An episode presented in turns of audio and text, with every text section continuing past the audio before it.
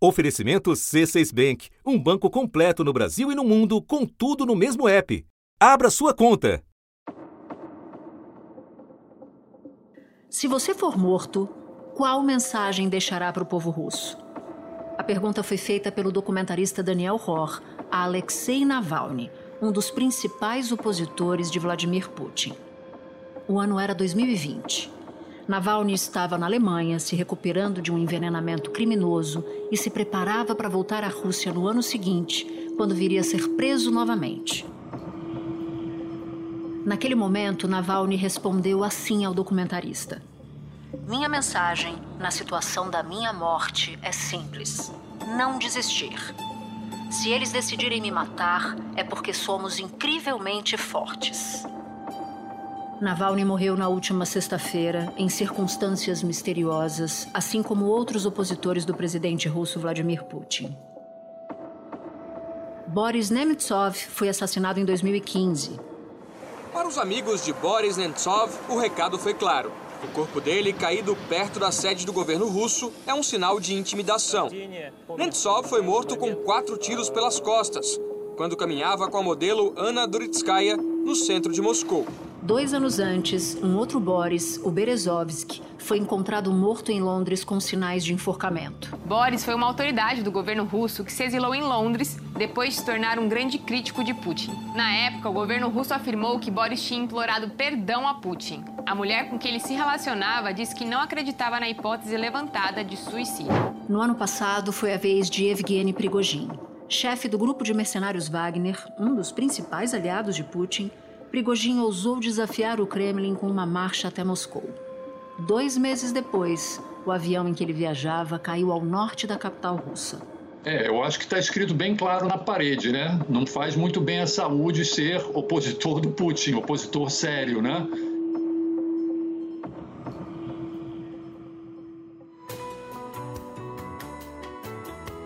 Da redação do G1, eu sou Natuzaneri e o assunto hoje é o assassinato da oposição russa. Quais os significados da morte de Alexei Navalny a um mês das eleições que devem manter Vladimir Putin no poder até 2030? Meu convidado neste episódio é Vicente Ferraro, professor da área de conflitos e guerras da Fundação Getúlio Vargas e pesquisador do Laboratório de Estudos da Ásia da USP, com foco em Rússia e Eurásia. Segunda-feira, 19 de fevereiro. Vicente, a morte do Alexei Navalny no fim da semana passada é a mais recente de um opositor do Putin. Então eu quero começar te perguntando: como é que o caso do Navalny se insere em uma série de outras mortes misteriosas de opositores ao governo russo. E aproveito para te perguntar também como, como é que a repressão faz parte do, de um dos pilares do regime de Putin, né? Porque a gente não pode tratar como coincidência. Sim, certamente, Natuza. Já não é essa prática de recorrer a assassinatos políticos não é nova no regime Putin, né? Há diversos outros casos. E eu diria que é, essa prática faz parte de um, de um dos três pilares de sustentação do regime de Vladimir Putin. Né? Assim como diversos outros regimes autoritários, o regime conta com o pilar de ganhos econômicos, ou seja, a Rússia, quando a desintegração da União Soviética teve espaço ali no início dos anos 90, passou por uma profunda crise econômica, né? E a Rússia foi se restabelecendo ao longo, exatamente no período de Vladimir Putin, né? Então, o Vladimir Putin ficou associado a essa ideia de ganhos econômicos substanciais em comparação com o que os russos tiveram ali nos anos 90, no que foi uma espécie de transição a uma democracia ainda que incipiente, né? Uma tentativa de transição. O segundo pilar de sustentação é o pilar ideológico, né, o pilar de legitimação ideológica, que está diretamente relacionada à questão de que a Rússia estaria cercada de inimigos que querem destruí-la, né, que querem sufocá-la, e de que Vladimir Putin seria o, o protetor, o, o, ator que traz essa segurança contra esses inimigos, tanto é, externos quanto internos. Né? E, é, e é aí que o Navalny aqui entra como é, no, no, instrumento de, propaganda do Kremlin como um ator interno, né? E, por fim, o pilar, assim como qualquer outro regime autoritário, né, o pilar da repressão. Né? E a repressão aqui a gente inclui a repressão a intelectuais, a jornalistas, a ativistas de direitos humanos a opositores políticos, né? Tanto uma perseguição criminal, né, com leis bem draconianas, né, e, e também com a execução de opositores políticos, né? Há uma série de casos de assassinatos de opositores políticos, né? Alguns deles que alguns dos mais memoráveis, como a Ana Politkovskaya, que foi uma, uma ativista de direitos humanos e uma jornalista que fez denúncias em relação a violações de direitos humanos na Chechênia, né, no conflito na Chechênia no início dos anos 2000. Ela foi assassinada em 2006, em 7 de outubro, exatamente no dia do aniversário de Vladimir Putin. Né? E as circunstâncias de seu assassinato até hoje não foram esclarecidas. Né? Outros casos também, como o de Boris Nemtsov, que era um dos principais opositores de Vladimir Putin, que foi assassinado em 2015, a, poucas, a poucos metros do Kremlin. Em 2006, também, um, um ex-agente da FSB, né, que é o órgão sucessor da KGB, é hoje o Serviço Federal de Segurança, a, a, a Polícia Secreta, a agência de inteligência da Rússia, esse ex-agente foi envenenado é, em Londres com polônio radioativo e, e, e, há diversos outros casos, né, que a gente poderia mencionar. O próprio Navalny tinha sido envenenado em 2020, né? Ele, ele, ele teve a oportunidade ainda de deixar o território russo. Ele chegou aí para Berlim para ser tratado e retornou. E assim que ele retornou, foi preso. Alexei Navalny, de 47 anos, estava detido numa prisão isolada e coberta de neve a cerca de 65 quilômetros do Círculo Polar Ártico, onde foi condenado a 19 anos sob regime especial. Num comunicado, o Serviço Penitenciário Russo afirmou que o opositor se sentiu mal depois de uma caminhada e perdeu a consciência quase imediatamente. Desde 2011, Alexei Navalny organizou manifestações contra a corrupção na Rússia e contra o presidente Vladimir Putin.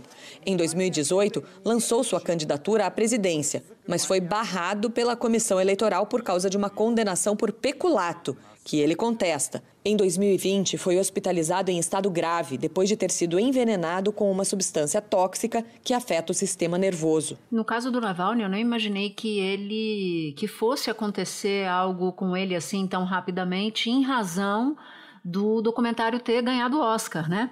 Que trata da, da situação dele, do envenenamento dele. Então, me surpreendeu o fato dele decidir voltar para a Rússia e me surpreendeu o fato de. Primeiro, ele sumiu, né? ele passou um tempo sumido, ninguém sabia dele, em que prisão ele estava, e agora essa notícia de que ele veio a falecer. Mas eu queria entrar contigo nas eleições presidenciais russas que estão marcadas para o meio de março. O Putin fez manobras tais para concorrer e ficar no poder até 2030. Se isso acontecer, como parece que é o caso, o Putin vai liderar a Rússia por 30 anos, três décadas, isso contando os períodos em que ele foi presidente e primeiro-ministro. Além do Putin, outros três políticos vão concorrer nessas eleições, depois de candidaturas que foram barradas e muita gente, inclusive, desistiu da disputa. Então, eu queria muito que você nos explicasse como são as eleições na Rússia e como é que foi possível essa manobra dele para concorrer ao quinto mandato.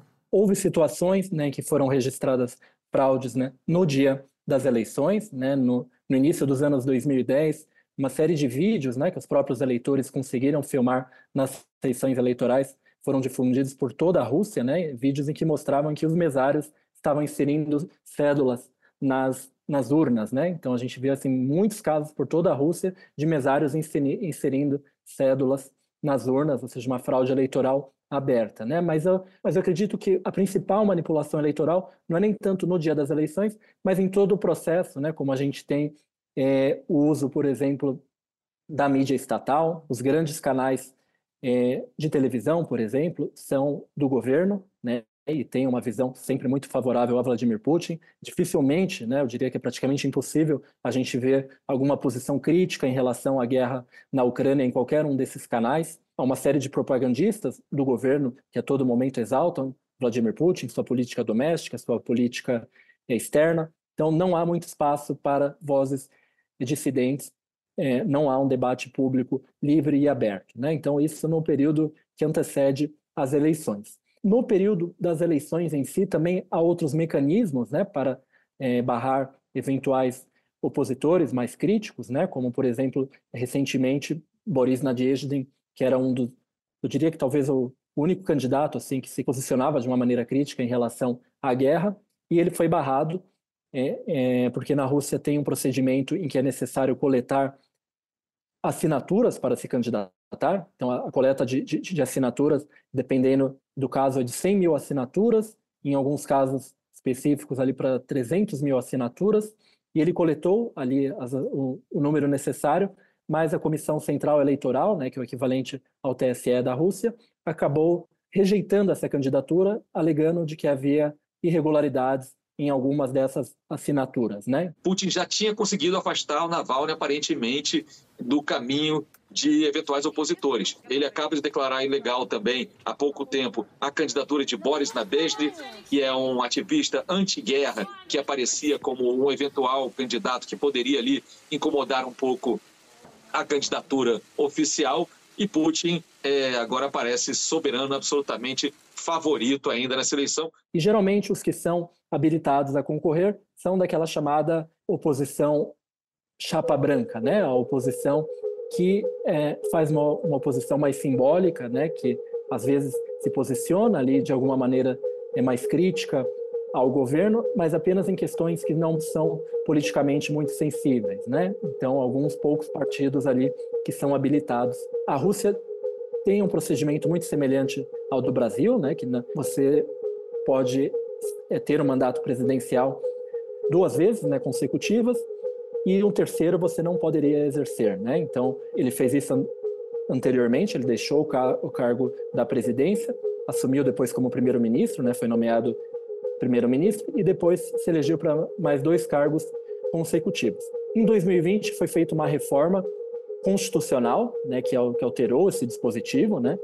Ainda haverá a limitação de dois mandatos consecutivos, mas essa regra começou a contar do zero para ele, né? Ou seja, a partir do momento que a reforma tinha acabado de ser feita, então a regra de dois mandatos consecutivos começaria a contar do zero, né? Então essas foram algumas das alterações ali que foram feitas recentemente. Mas deixa eu só entender, já era assim, o, o mandatário russo ele só poderia se reeleger uma vez. Se ele quisesse se candidatar de novo, ele tinha que sair do cargo, esperar um ciclo, um mandato e concorrer a um terceiro, como acontece aqui, como aconteceu com o presidente Lula, né? Se candidatou em uma vez, foi reeleito, sai do poder e depois disputa, uma vez fora do poder, um mandato de novo. O que, que a reforma permitiu a ele que, fiz, que ele fizesse? A reforma vai colocar a restrição de que não pode ter mais de dois mandatos, né? É, mesmo depois, num terceiro mandato, não seria possível, né? Mas essa, essa reforma ela começou a contar do zero, né? Então a contagem para ele da limitação de mandatos é, acabou sendo zerada, né? Ou seja, ele pode ter mais dois consecutivos, sim, né? Em teoria não poderia haver um terceiro, mas certamente algum tipo de reforma depois é, poderá ser facilmente realizado. A gente fala do risco do Putin se colocar como soberano até pelo menos 2030. E isso se aproxima historicamente de quais outros líderes? Ah, de diversos outros líderes, é, como na própria União Soviética, né? É, Joseph Stalin, também de outros czares na história da Rússia. É interessante chamar a, atenção também de que na Rússia o mandato presidencial vale por seis anos, né? Diferentemente daqui do Brasil, que são quatro anos, lá são seis anos, né? Então, ele terá muito tempo aí pela frente com essa reeleição, né?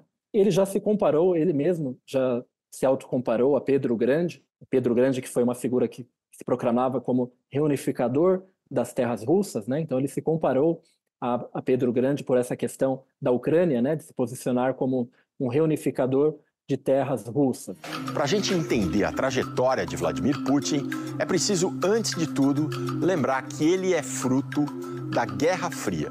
Hoje, quando nós estamos aí estudando né, e refletindo sobre o, a guerra da Ucrânia, né, ele não está pensando na União Soviética e no socialismo. Né? O Putin está pensando em, em reconstituir as fronteiras do Império Russo. Né? Ele é um homem extremamente nacionalista. Espera um pouquinho que eu já volto para continuar minha conversa com o Vicente. Com o C6 Bank, você está no topo da experiência que um banco pode te oferecer. Você tem tudo para sua vida financeira no mesmo app, no Brasil e no mundo todo. A primeira conta global do país e atendimento personalizado além de uma plataforma de investimentos em real e dólar com produtos exclusivos oferecidos pelo C6 em parceria com o JP Morgan Asset Management. Quer aproveitar hoje o que os outros bancos só vão oferecer amanhã? Conheça o C6 Bank. Tá esperando o quê? C6 Bank.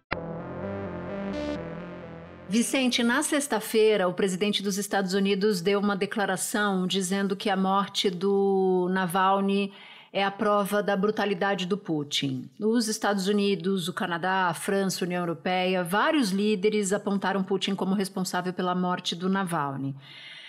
Como é que você enxerga isso? Há uma espécie de isolamento do regime do Kremlin?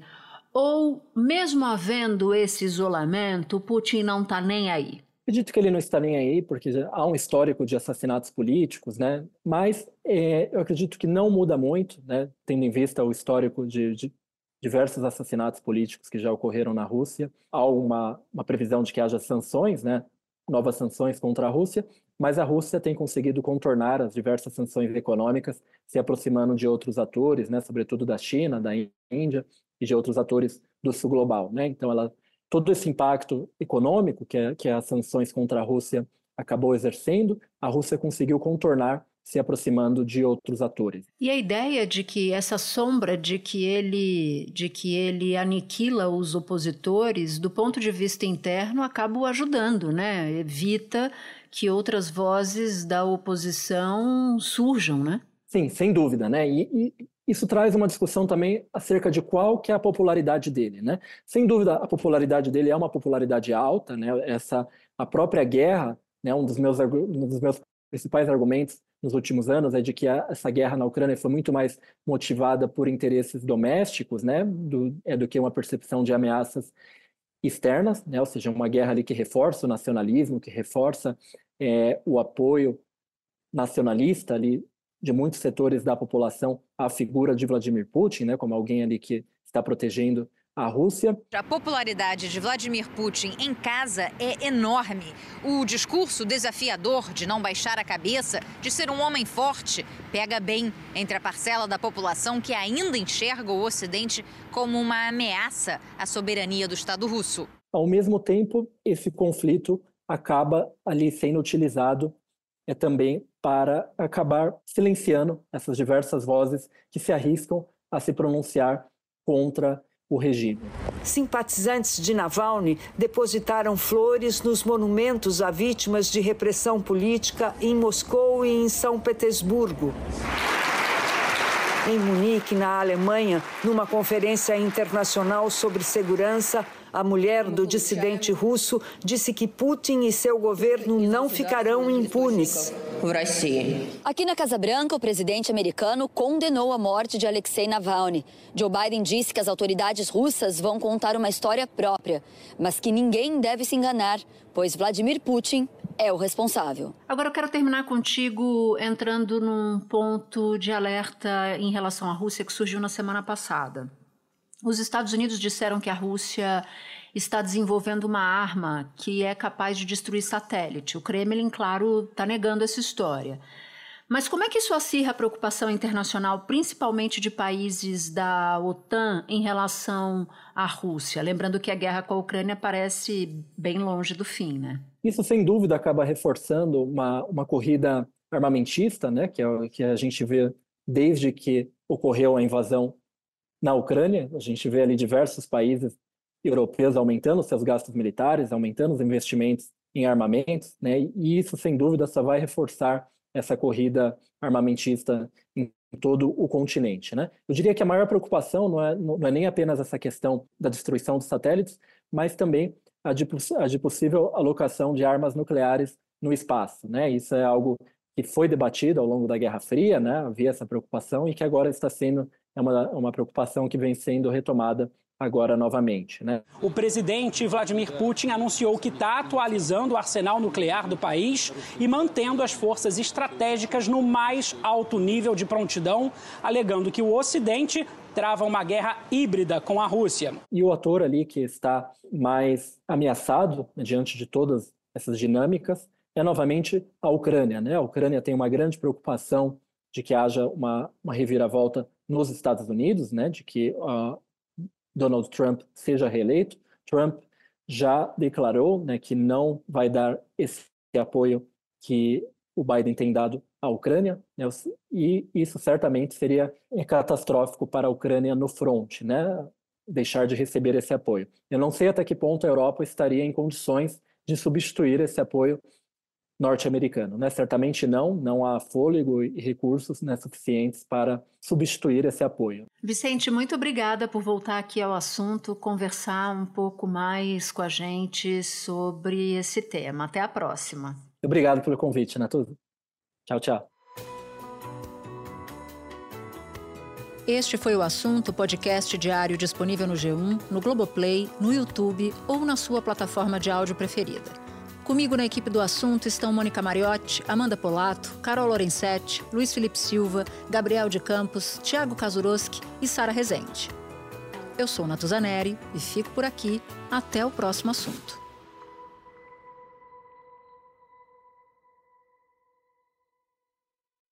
Você no topo da experiência financeira que um banco pode oferecer. Escolha um banco completo no Brasil e em qualquer lugar do mundo. Abra sua conta no C6 Bank.